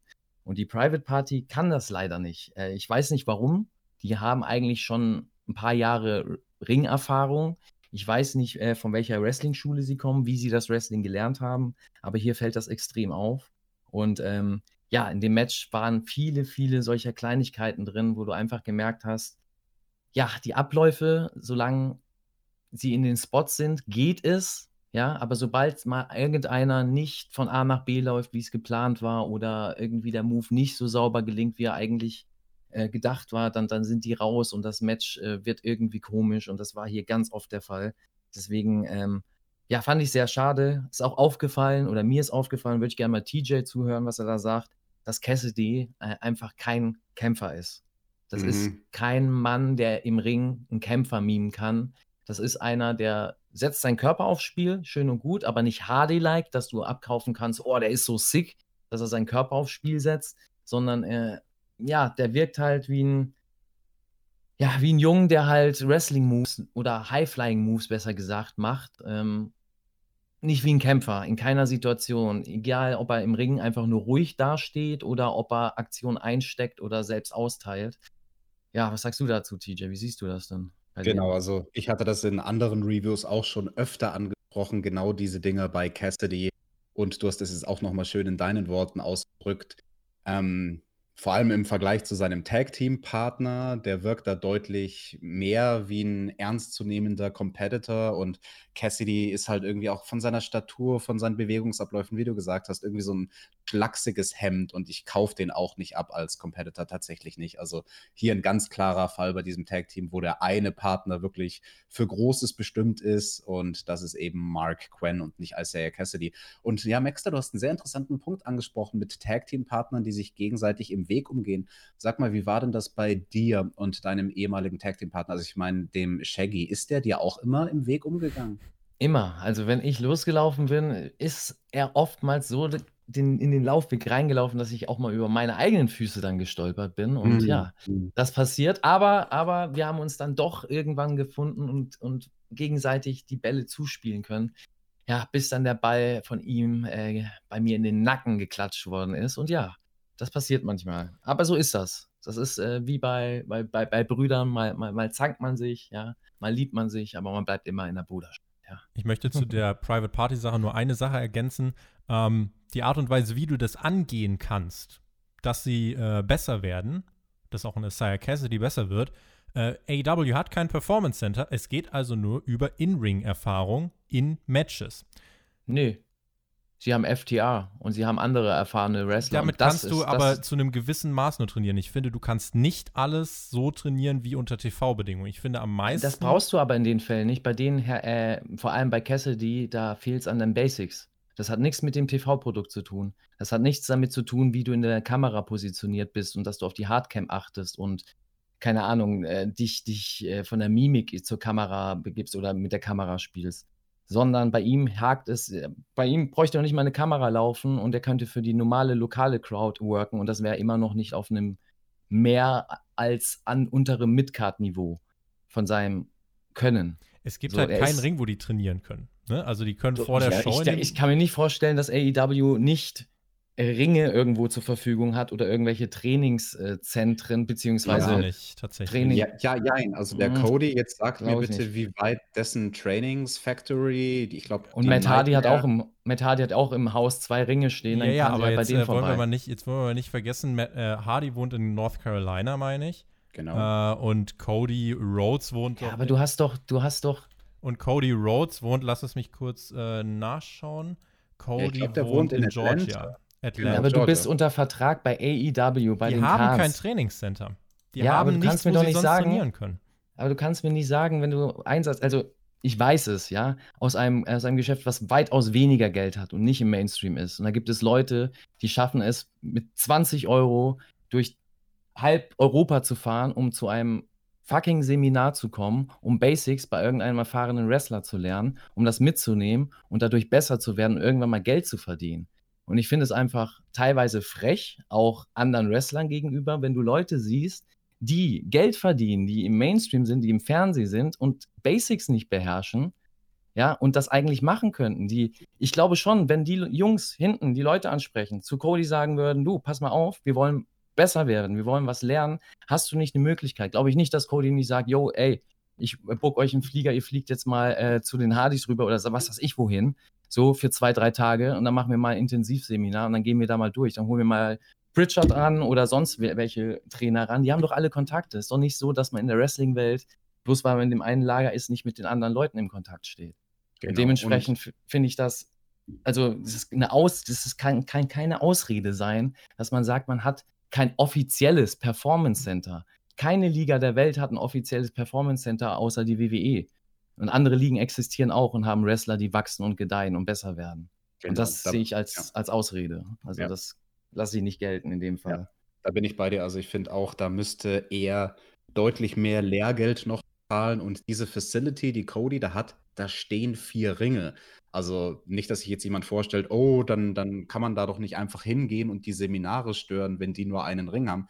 Die haben da mehr als genug Ringe und Georgia ist, also Atlanta von dort, Jacksonville, wo die Shows stattfinden, ähm, das ist eine Strecke von sechseinhalb Stunden auf dem Highway. Also ganz TJ, ehrlich. TJ, selbst das, es ist Fliegen, es fliegen Leute von, von Spanien, von Italien, von was weiß ich was hier nach Deutschland, um ja. hier teilweise Wrestling-Seminare mitzumachen, weil sie das nirgendwo anders können, um daraus genau. zu lernen. Also ich, aus Wrestler-Sicht, man muss, deswegen sage ich immer, man muss Herz und Einsatz zeigen und das sehe ich bei Cassidy, um da jetzt mal auf den Punkt zu kommen, in dem Fall eben wenig. Ähm, ich habe in den letzten Wochen vor allem wenig AEW gesehen und sehe, wie andere sich entwickeln. Ich habe vorhin den Jungle Boy angesprochen, was ein Paradebeispiel dafür ist, wie man sich entwickeln kann. Nicht nur vom Look, sondern auch von seiner In-Ring-Leistung, finde ich. Der hat sich deutlich gesteigert. Und da sollte sich Cassidy äh, ein Beispiel dran nehmen. Vielleicht mehr mit dem Jungle Boy vielleicht abhängen. Ich bleibe tatsächlich weitestgehend trotzdem dabei. Ich will der Fachmeinung von euch nicht widersprechen. Aber bei mir ist es noch so verbucht, dass ich glaube, dass die Private Party auch mit der, mit der Zeit und mit TV-Erfahrung besser werden kann. Wenn es natürlich um die Basics geht, die man in einem Ring lernen kann, dann äh, gibt es sicherlich Möglichkeiten. Äh, da werde ich aber trotzdem, einfach weil ich die Umstände nicht exakt kenne, werde ich äh, nicht darüber urteilen und sagen, äh, wie kann AEW denen keinen Ring zur Verfügung stellen. Äh, wie gesagt, wir kennen es nicht dazu kommt natürlich jetzt auch gerade die Umstände 2020. Du weißt nicht, wo kannst du gerade wie hin. Äh, die Staaten regeln das anders mit den Einreisen, bla bla bla. Insofern, ähm, da, bevor ich das so verurteile, wie ihr das jetzt getan habt, ähm, ich kenne halt, wie gesagt, die genauen Details nicht. Nach diesem Match, wir waren bei Private Party gegen äh, Santana und Ortiz. Nach diesem Match hat Chris Jericho, ja, äh, ist ihm die Hutschnur geplatzt und ähm, dieser Orange Cassidy, er saß da Zu einfach Recht. immer nur rum und Jericho warf ihn dann mit einer Wasserflasche ab. Cassidy stand auf und wollte, ähm, ja, eigentlich nicht wirklich was machen. Er ist aufgestanden, hat den Stuhl weggetreten, war sauer. Und Chris Jericho hat dann versucht, Cassidy zu attackieren. Viele Menschen trennten die beiden. Cassidy leistete nicht viel Gegenwehr mit seinem blutverschmierten Shirt aus der Vorwoche. Bei Jericho war es ein bisschen anders in seiner Kanada-Jacke. Das Ganze sehen wir dann nächste Woche, das Match der beiden. Dann gab es Back wann sehen wir das? Wann, nächste wann Woche. sehen wir das? Nächste wann? Woche. Nächste Woche. Nächste Woche. Nee. Jericho ja, nächste Woche. Nee, nächste Woche. Nächste, nächste Woche. Ja. Da bist du auch mit dabei, Max. Nein, ich meine das nur so. ich habe das so eingebracht, weil Jericho mehr als deutlich, da musste ich auch schon wieder schmunzeln, in dieser Promo, in diesem Schreien, ja, äh, mehrmals deutlich gemacht hat, wann das Ganze stattfindet. Und das ist ein Profi. Ja, alles, was er gesagt hat, ist next week. Ja, next week. Next Alex, week. Next week. Next Alex, week. Ja. Ob der Macke nächste Woche ist, das lassen wir. Äh, Ach, das lassen wir das noch. doch super bisher. Alex, das lassen wir noch mal schön offen. Das wird schön der, Tobi, der Tobi nach ist jetzt nur Podcast. sauer, weil, weil, weil ich seine, Pri seine private Party hier kritisiert habe. Ja. Ja, weil wir jetzt hier gerade hier so gangmäßig 2 gegen 1 vorgegangen sind, das gefällt dem Tobi gar nicht. Also ich fand das sehr, sehr schön, dass da mal einer meiner Meinung ist. sehr, sehr wunderbar. Ähm, aber zu Orange Cassidy muss ich noch ein Wort sagen. Ich kann dem Jungen aus eigener Erfahrung nur wärmstens empfehlen, sich eine Flasche Vanish Oxygen zu kaufen, denn das kriegt jeden Blutfleck aus weißen Klamotten raus. Sehr Aber gut. da macht, ich glaube, ist, das- ist das ein Shoot gegen NXT? Nein. Also an, an Robert Strauss, Robert, äh, ja, an die Brand. Er hat ja, da Robert gibt's Stone ja, meinst du? ja, Robert Strauss, Robert Stone, du, das ist Mailand oder Madrid, Hauptsache Italien. Ja, das, das ist, das ist, ähm, ja, Aber weil der hat ja auch so eine, der hat so eine Storyline, in der er ja auch so ein bisschen jetzt ähm, an sich zweifelt und dadurch ist er halt schon seit Wochen in den gleichen Klamotten und wäscht sich nicht. Das stößt ja beim Shaggy sauer auf. Das ist die erste Woche gewesen. und ja, Cassidy. guck, und das ist die erste Woche von Cassidy. Jetzt hat er AW das Shirt sich auch nicht gewaschen. Ja, Das ist der Ah. große Unterschied. AW schaut nicht auf NXT. Es geht tatsächlich, äh, wie wir diese Woche gemerkt haben, es ist vice äh, nicht vice versa, sondern es ist ja the other way around. aber also, sie, ah, gut, das ist die erste Woche. Sonst hätte ich gedacht, vielleicht hat NXT ja darauf geschaut, hat das, aber nee, wenn es die erste Woche ist, kann das auch nicht. Ja, mal gucken. Ich forsche da weiter nach. Ich, also aus dem, aus dem blutverschmierten Shirt von Orange Cassidy ein Nachahmen von AW äh, von NXT äh, zu konstruieren, halte ich für ein bisschen weit hergezogen. Nö, nachahmen nicht, aber als kleiner Wink. Ne? Macht man ja gerne intern. Würde ich nicht unterschreiben, aber who knows. Dasha Gonzalez stand backstage mit den Tag Team Champions Kenny Omega und dem Hangman Adam Page, der jetzt auch übrigens zurück auf Twitter ist, also Cowboys back in town, y'all. Wir werden äh, die Best Friends besiegen und uns am Ende des Abends durchsetzen. Das war das kurze kleine Statement. Und dann gab es den Rundown für die kommende Woche für Fighter Fest Teil 2. Nyla Rose in Action next week. Sie hat eine Überraschung für uns. Außerdem SCU gegen die Dark Order und Colt Cabana. Joy Janella trifft auf Lance Archer. Nach ihrem Sieg hier bei Fighter Fest bekommt die Private Party in der kommenden Woche ein Tag Team Titelmatch. Ich habe mir notiert, puh, aber äh, ich weiß mittlerweile die ganzen Hintergründe dazu, deswegen kann ich da gleich noch was zu sagen. Ähm, außerdem Orange Cassidy gegen Chris Jericho und der Main Event ein Eight-Man Tag Team Match. FTR und die Young Bucks treffen auf Butcher, Blade und die Lucha Brothers. Äh, warum gibt es das Tag Team Titelmatch? Ähm, ganz einfach, weil es kein World Title Match gibt in der kommenden Woche. Das sehen wir erst in zwei Wochen. Da ähm, ja, gibt es ein Fight for the Fallen Special, eine weitere Special Edition von Dynamite. Aber bei Fight for the Fallen sollen Spenden gesammelt werden und an Krankenhäuser zur Covid-Behandlung weitergegeben werden, damit Schutzmaterialien etc. gekauft werden können. Unter diesen Bedingungen bin ich absolut cool damit, dass wir noch ein Special erleben. Und ähm, warum das World Title Match nächste Woche nicht stattfindet, da sprechen wir gleich noch drüber. Alex, vielleicht kurzer Kommentar von dir zu den Ansetzungen für die kommende Woche und auch zu diesem erneuten Tag Team Titelmatch. Genau, also ich hatte mich natürlich auch gewundert, hä, wieso kriegt die Private Party da jetzt diesen Title Shot? Sie waren ja vor ihrem Sieg gegen ähm, Proud and Powerful, da waren sie auf Platz 5 im Ranking. Okay, dann sind sie jetzt vielleicht nach dem Sieg auf Platz 4 oder so. Da ist man doch nicht Titelshot würdig, aber okay, wegen dem World Title Match, ja, kann man machen, whatever. Man muss die Card füllen mit irgendeinem Match und ein Titelmatch kommt dann natürlich gerade recht. So viele andere Titel gibt es nicht, die man noch auf die Card packen könnte. Nichtsdestotrotz, ich hätte es besser gefunden, wenn man Codys Titel aufs Spiel gesetzt hätte, Mhm. statt den Tag Team Titel. Eben wegen diesem Gimmick, das haben wir ja letzte Woche im Review angesprochen, dass es ja Codys Gimmick ist, den Titel immer zu verteidigen. Und ich finde, da hätte man aus einer negativen Situation wirklich was Positives rausholen können, weil Cody genau das hätte verbalisieren können. Er hätte sagen können: Wisst ihr was? Ich bin derjenige, ich bin das Arbeitstier. Wenn einer krank ist und nicht kommen kann, ich springe ein. Absolut. Das habe ich mir auch aufgeschrieben. Dann lieber TNT-Titelmatch als ein Tag-Team-Titelmatch, was nicht so viel Sinn ergibt. Taz kam dann heraus mit Brian Cage und wollte uns updaten, warum es kommende Woche denn kein World-Title-Match geben wird. Die Katze ist aus dem Sack. Am 15. Juli bei Fight for the Fallen trifft Brian Cage auf John Moxley. Aber keine Sorge, das macht uns nicht sauer. We are easy like Sunday morning. Ich hatte heute Morgen ein gutes Gespräch mit Tony Khan und da habe ich erfahren, Mox, du machst dir Gedanken. Ich habe gehört, dass du dir um die Gesundheit, äh, dass du dich um die Gesundheit aller AW-Mitarbeiter sorgst, dass du nicht irgendwie was lostreten möchtest. Es ist dir wichtig und deswegen hast du dich entschieden, zu Hause zu bleiben. Aber warum eigentlich? Du wurdest zu Hause getestet, zweimal, zweimal negativ. Hättest du dich nächste Woche entschieden, herzukommen, dann wärst du auch hier nochmal getestet worden, denn AW ist kein schlampiger Saftladen. Und Brian Cage machte exakt die richtige Geste. Piu, piu, piu. Shots fired. Und das war für mich, nicht weil die Wortwahl so krass war, aber weil du live im National TV recht klar gesagt hast, dass diese andere Company da drüben ziemlich verantwortungslos mit der Situation umgeht. Deswegen fand ich das ziemlich krass. Nun ist es jetzt ja so, dass AEW definitiv nicht wie ein Engel agiert. Ne? Also da müssen wir uns jetzt nichts vormachen. Schaut euch an, wie es New Japan macht. That's the way. Und da ist AEW immer noch ein ganzes Stück von entfernt. Also ich muss ja auch keinen JR, keinen Jack Roberts sehen. Aber AEW versucht ja immerhin trotzdem was zu machen. Sie führen die regelmäßigen Tests durch und man denkt ja schon über die Gesundheit der Mitarbeiter nach. Während es bei WWE erst eine Welle positiver Testfälle braucht, bis man überhaupt mal gesagt hat, oh, dann machen wir mal mehr als irgendwie Temperatur messen und fragen, wie geht's denn heute? Und das Ganze war auch bei Hauptkampf am vergangenen Sonntag ausführlich Thema. Da habe ich mit Wrestling-Promoter Alex Flöter drüber gesprochen. Interessantes Gespräch. Und das hier, ja, fand ich, hatte schon Geschmäckle. Den Shoot kann sich AW, ich finde, aber gegen WWE absolut erlauben. Es gab in der Vergangenheit schon Shoots, da muss ich sagen, oh, weiß ich nicht, ob ich die gebraucht hätte. Aber hier, wenn man sich vor Augen führt, jetzt fällt quasi kommende Woche ein World Title, World Title Match aus oder wird verschoben wegen einer Infektionskette bei WWE ich finde, Alex, so einen kleinen Schießer aus der Hüfte, darf man sich dann erlauben. Ja, da wurde ganz schön heiß geschossen von Taz. Und letzte Woche, da hatte ich es ja noch kritisiert, dass er da durchaus ein bisschen deutlicher drauf eingehen könnte, was denn eigentlich der Grund dafür ist, dass Moxley fehlt. Und ja, diese Woche hat er es mal ordentlich benannt.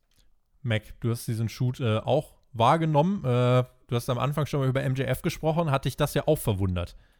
Ja, also verwundert, äh, ich fand's geil. Also ich ver verwundert im positiven Sinn, definitiv. Ich habe auch aber die Antwort schon gewusst auf seine, auf seine Aussage, who better than Brian Cage? Weil es gibt's Canyon, ist doch klar. Also es, es, er hat die Phrase eiskalt geklaut. Ja, für alle, die es nicht wissen, ähm, who, who better than Canyon? Canyon Wrestler der WCW damals. Und äh, das fand ich ganz lustig, dass er die Line da gebracht hat. Ähm, aber Tobi, du, du, du sprichst das, ich merke das hier bei der AEW, du bist, du bist anders, ja. Du bist, du bist hier konzentriert, du bist ernst, ja, dir liegt es hier sehr am Herzen. Ja, nicht so wie bei der WCW und bei Raw, ja.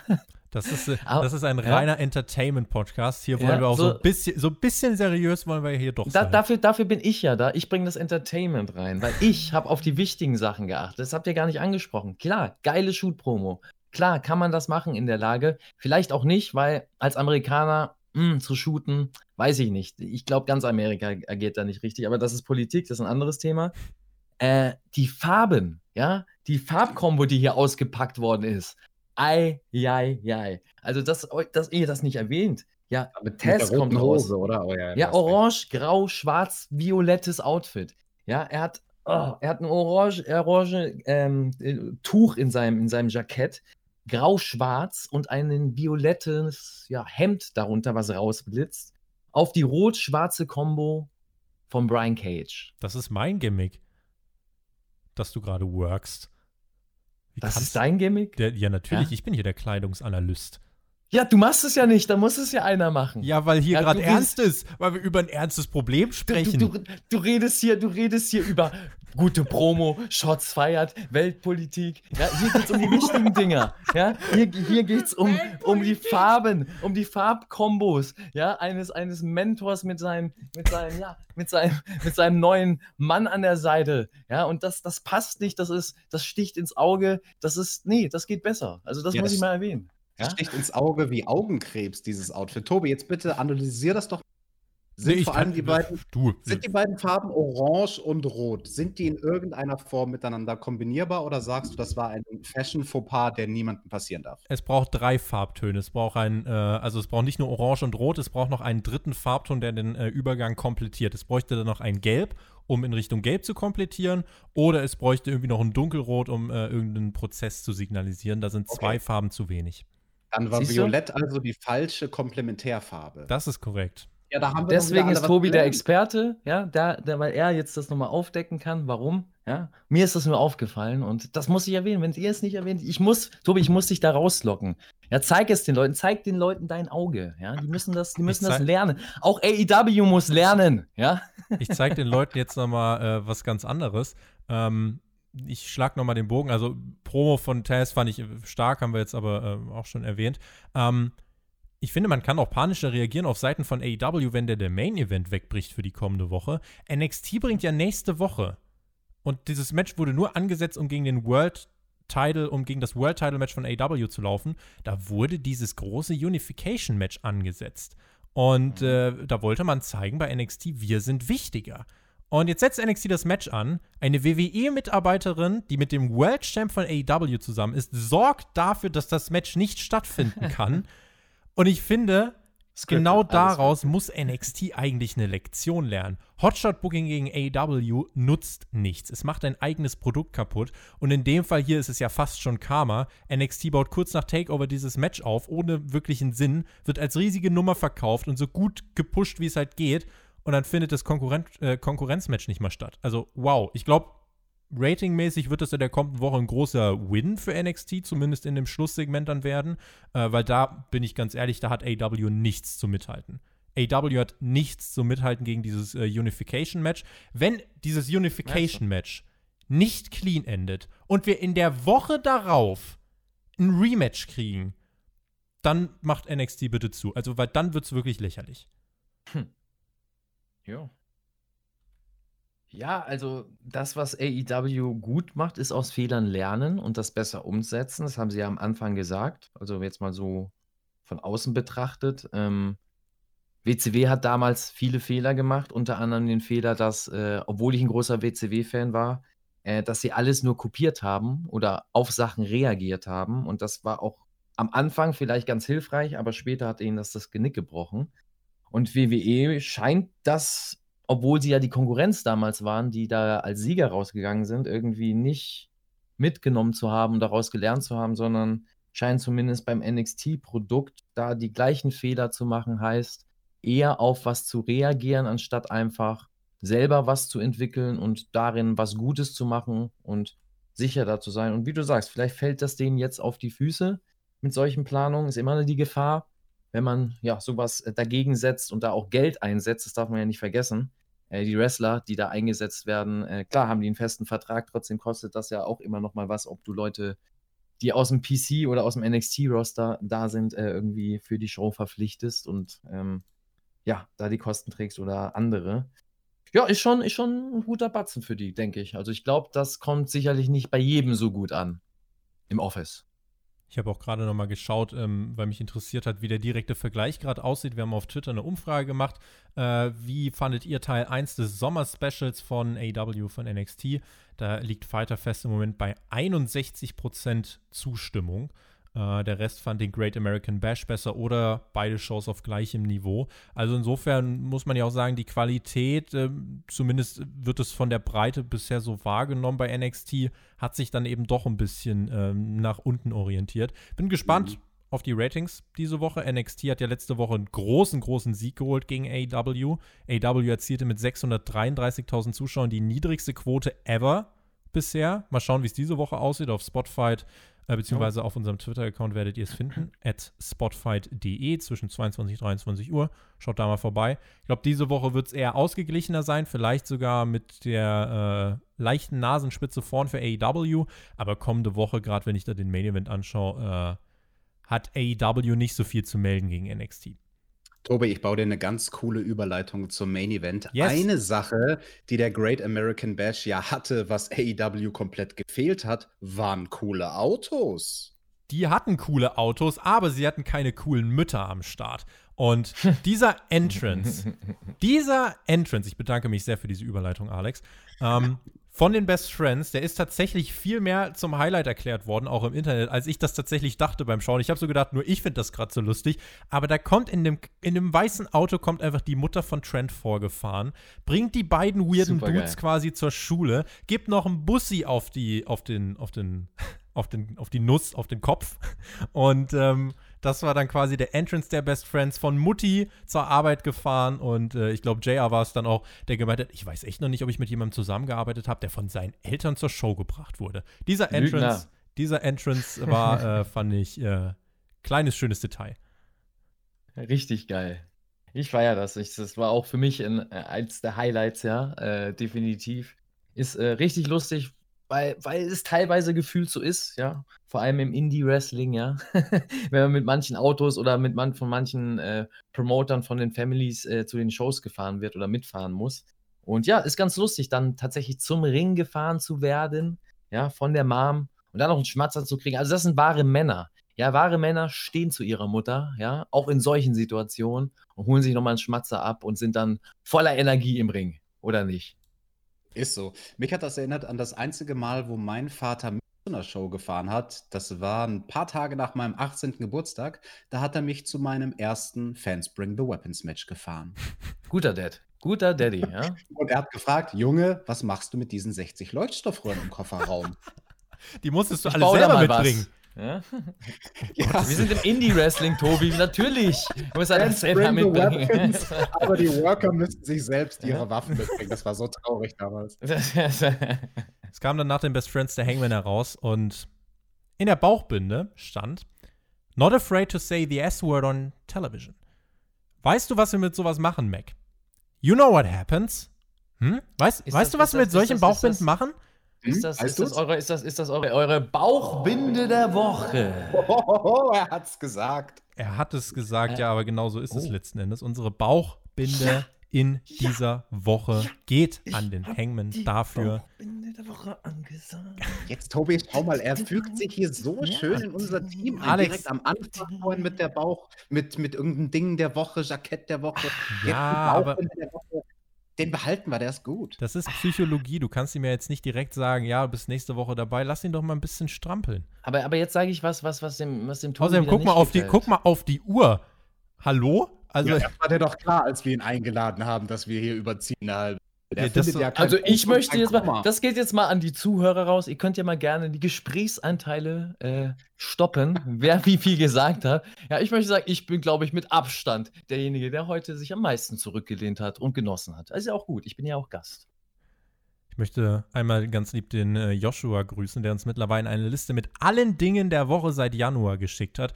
Äh, wenn das Oh sonst, ja, also wenn, raus. wenn du das durchhältst, dann bekommst du äh, von uns wie versprochen Merchandise geschickt. Der Spotify Shop schaut da gerne mal vorbei, Link in der Infokarte und der Videobeschreibung. Die Challenge steht noch. Wer uns am Ende des Jahres eine komplette Liste mit allen Dingern des Jahres aus dem Jahr 2020 schickt, der darf sich was aus unserem Merch Store aussuchen und wir Guck schenken es euch. Ja, Joshua, du kriegst da Merch sogar geschickt. Ich, ich habe nichts an Merch von, von Spotfight. Ich krieg hier nichts. Ich Ja, nicht mal hier, eine lausige Spotfight-Tasse. Was ist das eigentlich? es ist, es ist ja unglaublich. Ich muss hier betteln mit meinem Schlafsack. Jonathan muss ich gibt mir nur ein begrenztes Studio. Budget frei. Beschwert euch bei dem. Also Johnny, ja, du hast dich so verändert da oben. Auch Kenny Omega machte sich auf den Weg zum Ring. Das war unser Main Event bei dieser Show. Hangman und Kenny gegen die Best Friends. Wirklich Faces oder Heels gab es in diesem Match nicht. Es ist aber nicht das erste Mal, dass wir hier diese vier in dieser Konstellation sehen konnten. Coole Sequenzen im Ring, auch außerhalb des Rings.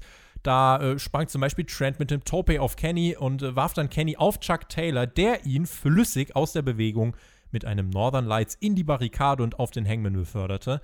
Trademark-Moves von beiden Teams, Konter von beiden, so wie es sein sollte, wenn man sich schon kennt.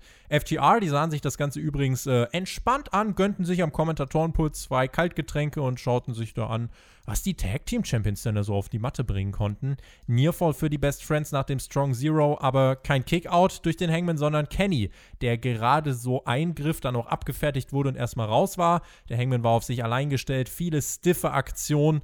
Ich weiß gar nicht, wie oft Kenny in diesem Match auf seinem Nacken gelandet ist. Das sah manchmal nicht ganz gesund aus.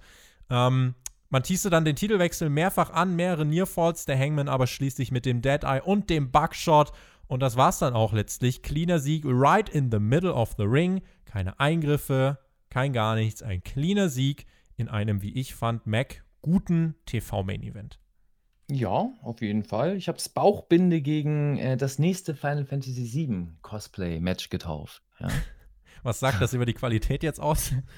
Das, das könnt ihr euch selber rausziehen. Nein, äh, fand ich auch. Es war ein, war ein gutes Match. Also äh, auch hier ein High-Spot-Match zum Start. Äh, aber mit dem Unterschied, dass die Aktion, was ich vorhin kritisiert hatte bei der Private Party gegen, wir haben gar nicht von Proud and Pow- Powerful gesprochen, aber egal, die waren einfach gut, ja. Ähm, aber da kritisiert hatte, hier wirkt das alles nicht so gestellt. Ja, es wird weniger Rücksicht genommen, ob der eine jetzt da richtig steht oder ob ich einen Schritt zu langsam bin, sondern hier wird geworkt, hier wird performt und darauf wird reagiert. Und das haben die gut gemacht. Äh, Match okay, definitiv. Äh, schöner Main Event. Chucky T, die Dives sind immer so lustig, finde ich einfach, weil er immer wie so ein nasser Sack darunter plumpst. Äh, er hat auch Gimmick. nicht, Ja, sein, nicht nur sein Gimmick, er ist so. Er ist so. Ich mag ihn ja, ich mag den Jungen, ich habe den auch viel zu verdanken. Also ähm, muss man sagen, der und Ricochet, die beiden haben uns so zum Tag-Team-Durchbruch damals verschafft ähm, oder geholfen äh, in einem starken Match. Und da habe ich äh, ja den Chucky T einfach äh, oder Chuck Taylor einfach zu schätzen gelernt, äh, was der Junge auch kann. Und ähm, ja, der wirkt immer so, jetzt mal die Kritiker, Cornette unter anderem, die hassen ihn ja für sein Aussehen und für seine manchmal körperliche Nichtanspannung in manchen Moves. Aber ich finde, das macht ihn nochmal aus, weil er ist dabei safe. Es wirkt nie irgendwie gefährlich, was er macht, sondern immer gerade so an der Grenze. Und äh, ja, das, das finde ich geil. Also ich feiere die, ich feiere die, ähm, das Match und äh, guter Sieger mit, mit Omega und Page. Und was dann ja noch passiert ist, das war ja auch sehr interessant. Also von mir ja, gab es einen Daumen hoch für die ganze Finish bzw. die ganze Main-Event-Sequenz. Alex, wie hast du ja. den Main-Event gesehen? Ähm, durchaus nicht schlecht. Ich würde jetzt aber gerne dem Max da eine Frage stellen, weil ich bin mir selbst, ja, ich bin mir nicht ganz sicher. Ich schwanke, aber ich glaube, ich, glaub, ich habe einen Favorit. Wir haben ja insgesamt drei Tag Team Matches gesehen auf dieser Card. Okay, dass das in der Mitte, Proud and Powerful gegen Private Party nicht das Beste war, ähm, da sind wir uns, glaube ich, alle einig. Maxter, war denn dieses Match, der Main Event, ein besseres oder ein schlechteres Tag Team Match als der Opener der Show? Der Opener war für mich das stärkste Tag Team Match. Ja, für mich tatsächlich auch. Ich fand den Main Event tatsächlich auch gut, aber nicht überragend. Der Opener war da für mich bis auf die Logiklücke mit Marco Stunt und was wir da alles angesprochen haben, fast echt ein bisschen besser, weil auch irgendwie unvorhersehbarer. Hier war mir irgendwie auch klar, äh, klarer, wer gewinnt. Also mir war klar, dass hier zum Beispiel der Titel nicht wechselt. Und diese Best Friends Matches, sie haben so ein, so ein Pattern, sie haben so, eine, so ein Muster immer. Also das ist nicht schlecht. Ich fand, wie gesagt, der Main Event war trotzdem gut, aber ich bin weit davon entfernt zu sagen, was für ein krasser, heftiger Main Event. Nö, das war ein gutes Tag Team Match, guter TV Main Event, nicht mehr, nicht weniger. Aber, aber man muss äh, sagen, der Entrance war, ja, also das muss man Mama. lassen. Ja, das war besser als beim anderen Tag Team Match oder bei allen Tag Team Matches oder an sich. In welchem Match, also auf der Skala, ihr macht doch gerne, ihr gebt doch gerne so, so Punkte. Wir haben Chris nicht dabei. Gut, der fehlt. Das war Raw vs. Night und das war nicht hier. Ja, Alex ist nicht so der Punkte- und Sterne-Fan. Ja, das weiß ich. Ja, ja aber, aber, aber, ich habe ja für den Opener habe ich fünf Opener-Sterne verliehen. Auf der TJ-Skala auf, auf der Opener-Skala. mein Freund, werd jetzt mal nicht frech hier, ja. Ja, der Main Event war okay, also war nicht schlecht oder irgendwas, aber also ein Fünf-Sterne-Main Event war es nicht. Das stimmt. Nee, nee, nee. Cash Wheeler bot dem Hangman nach dem Match ein Bier an, weil FTR machte sich auf den Weg zum Ring. Natürlich nimmt der Hangman ein Bier an, also das könnte ihm auch wirklich sein ärgster Feind anbieten und er würde es nehmen. Ja, hat er noch angestoßen, auch Kenny bekam ein Bier, hat auch angestoßen deutete anzutrinken, das tat er dann aber nicht. Er kippte das Bier aus dem Ring. Das Schwein, du. Das unglaublich. In hier. Deutschland der größte Heel-Move, den es wahrscheinlich geben kann. Das machte ei, FTR ei, böse. Die Young Bucks kamen heraus, um beide Teams zu separieren. Die Bucks machten FTR klar, ey, Kenny trinkt nichts. FTR machte das böse und es baute sich Spannung auf. Und dann hatten wir ein, wie ich fand, wirklich interessantes Bild.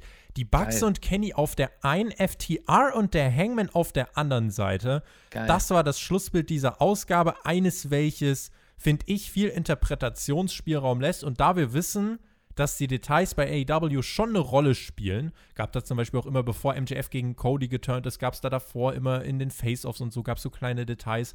Ähm, ich mag sowas und äh, ich fand dieses Schlussbild hier richtig, richtig stark und äh, freue mich auf alles, was mit den Bugs, FTR und den Tag Team Titeln zu tun hat. Richtig mhm. geil, richtig das, smart. Ja, das wäre doch ein schönes äh, Six-Man Tag Team Match oder irgendwann ein schönes Singles Match, der Hangman gegen Kenny. Uh. Oder an sich Stable Aufteilung, Aufteilung der, der, der Lager. Für mich, ich sehe da schon wieder mehr drin. Ich sehe da, ich da tatsächlich die, die, die Wrestler gegen die Performer. Ja, das ist, das ist geil. Das ist richtig geil, dass sie das bringen. Ähm, das ist ja Futter für jeden eigentlich, ja. Und auch für uns. Ja, wir sind ja auch äh, mit unseren Meinungen manchmal ganz unterschiedlich in den Lagern. Und ähm, da haben wir, glaube ich, richtig, richtig viel Futter. Und ich finde das Bild geil. Das ist so offensichtlich passend, ja, FDR mit dem Hangman ähm, in Verbindung zu bringen. Der junge Wrestler, der eigentlich aus der neuen Zeit kommt, der aber sehr, sehr vieles vom klassischen Wrestling äh, probiert, immer noch zu beherzigen. Vielleicht noch nicht ganz hinbekommt, aber dazu ist ja FTR da, um ihn da ganz einzuführen, ja. Und geil, also ich feiere das auch, das könnte sehr interessant werden. Ich glaube, da lernen beide äh, Lager voneinander. Also ähm, ne, die klassischen Wrestler können von den modernen ähm, Performern gut lernen, umgekehrt genauso. Ist, glaube ich, sehr, sehr gutes Material. Also ich bin gespannt und sehr, sehr starkes Bild. Alex, hatte ich diese Schlusssequenz auf das Tag-Team-Match, auf dieses Eight-Man-Tag-Team-Match im Main-Event in der kommenden Woche gehypt?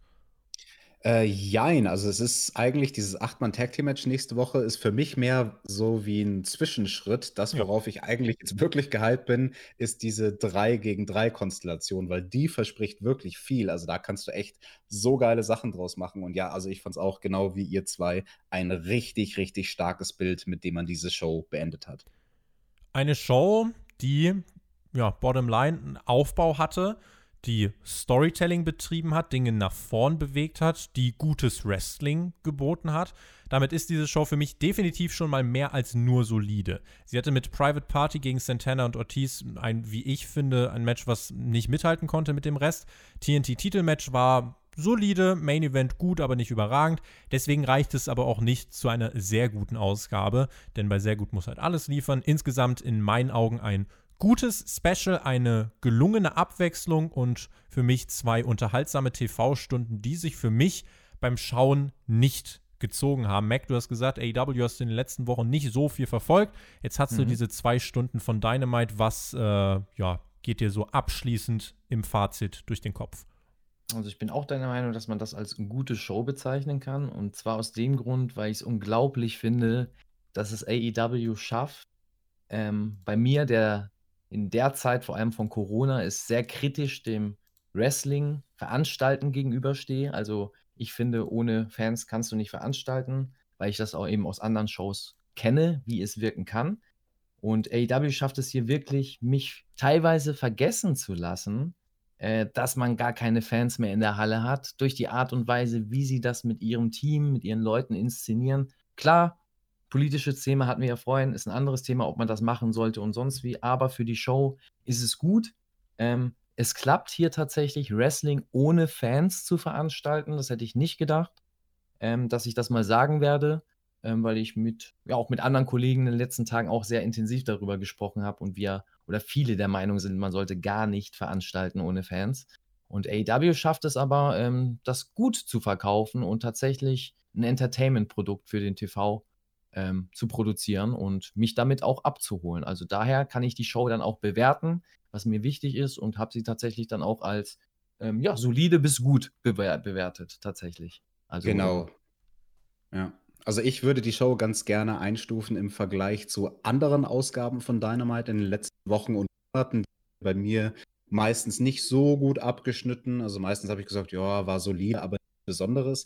Das hier fand ich schon deutlich besser, aber es war halt auch ein Special. Also es war nicht wirklich ein Pay-per-View, es war aber auch nicht wirklich Dynamite, aber es hat sich abgegrenzt vom normalen Dynamite-Modus, weil wir halt eine matchbasierte Show hatten. Fünf Matches, die hatten alle jeweils viel Zeit. Es gab keine Squashes, es gab nicht viele Backstage-Segmente und so weiter und Videoeinspieler, wie wir es sonst immer haben bei Dynamite. Also es war ein anderes Format. Hat für mich sehr, sehr gut funktioniert. Ich habe das, muss ich sagen, lieber geschaut als die Dynamite-Ausgaben der letzten Wochen und Monate. Und von mir kriegt so einen Daumen schräg nach oben, fast nach oben. 45 Grad.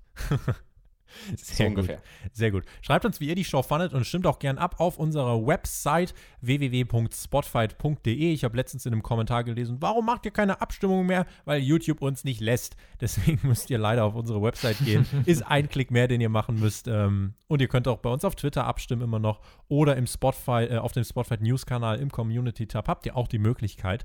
Und ansonsten schreibt uns bitte einen Kommentar, was habt ihr von der Show gehalten? Wie hat euch dieser Podcast überhaupt gefallen? Wir brauchen ja irgendeine Grundlage, was wir jetzt mit dem Mac machen, ob wir sagen, nächste Woche jeder. nochmal, also das war heute das Tryout. Ich würde sagen, das Tryout, also wenn Fighterfest zwei Wochen geht, kann das Tryout auch zwei Wochen gehen.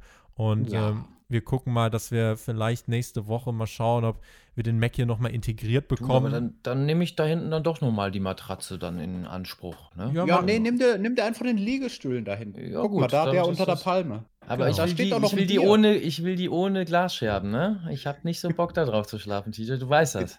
Den nehme ich, kein Problem. Viele liebe Grüße an alle, die sich den Podcast dann jetzt auch zweimal angehört haben, beziehungsweise in zwei Teilen, weil er so lang geworden ist. Äh, I tried. Aber ähm, nun ja, jetzt haben wir die 90 Minuten erreicht. Ihr wisst, wie das nun mal ist zu dritt. Und ihr wisst, wie das ist mit dem Mac. Da gibt es aber, mhm. äh, es gibt immer viel zu reden, aber es ist nicht so, dass wir euch langweilen, sondern wirklich einfach nur Deep Dives machen ins Pro Wrestling. Das ist der Mehrwert, den wir euch bieten wollen. Und deswegen ist so ein Überzug dann heute auch mal in Ordnung. Vielen lieben Dank an alle Zuhörer. Ich überlasse den beiden, äh, den beiden anderen Profis jetzt den Raum und äh, werde mich zurückziehen. Sage, genießt Wrestling. Wen es betrifft, nächste Woche Fighter Fest Teil 2. Da sind wir wieder am Start. Bis dahin, macht's gut. Auf Wiedersehen. Tschüss.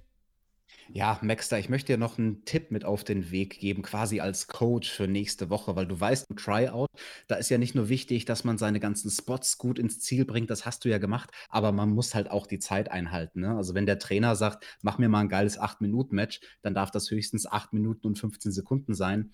Junge, wir machen hier eine Stunde Podcast. Das, das darf nächste Woche, darf nicht 90 Minuten werden, ja. Aber Maxter, wenn du dich daran hältst, dann sieht das, glaube ich, rosig aus für die Zukunft. Und Leute, wenn ihr den Maxter gerne, äh, gerne gehört habt hier, dann schreibt uns doch was in die Kommentare. Schreibt uns drei Buchstaben in die Kommentare, nämlich DJT. DJT. DJT.